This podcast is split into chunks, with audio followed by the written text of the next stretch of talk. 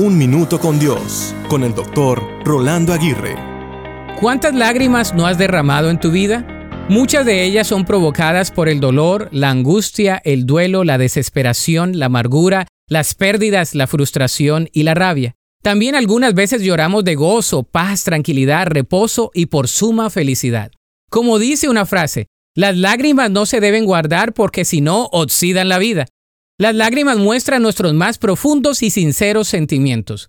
Ellas pueden ser como el rocío en la mañana. También pueden ser como la lluvia en sequedad. Ellas pueden ser manantial de vida mostrando que estamos vivos. También muestran lo débiles y lo fuertes que podemos ser. Muchas veces las lágrimas son prueba de nuestra lucha como soldados en la batalla, como atletas en la carrera de la vida cristiana y como labradores en los terrenos por los cuales tenemos que sembrar.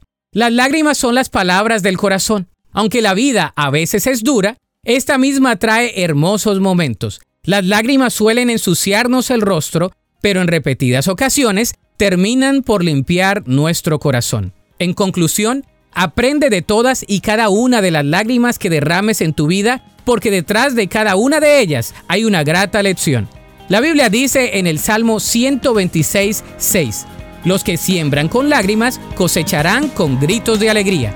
Para escuchar episodios anteriores, visita unminutocondios.org.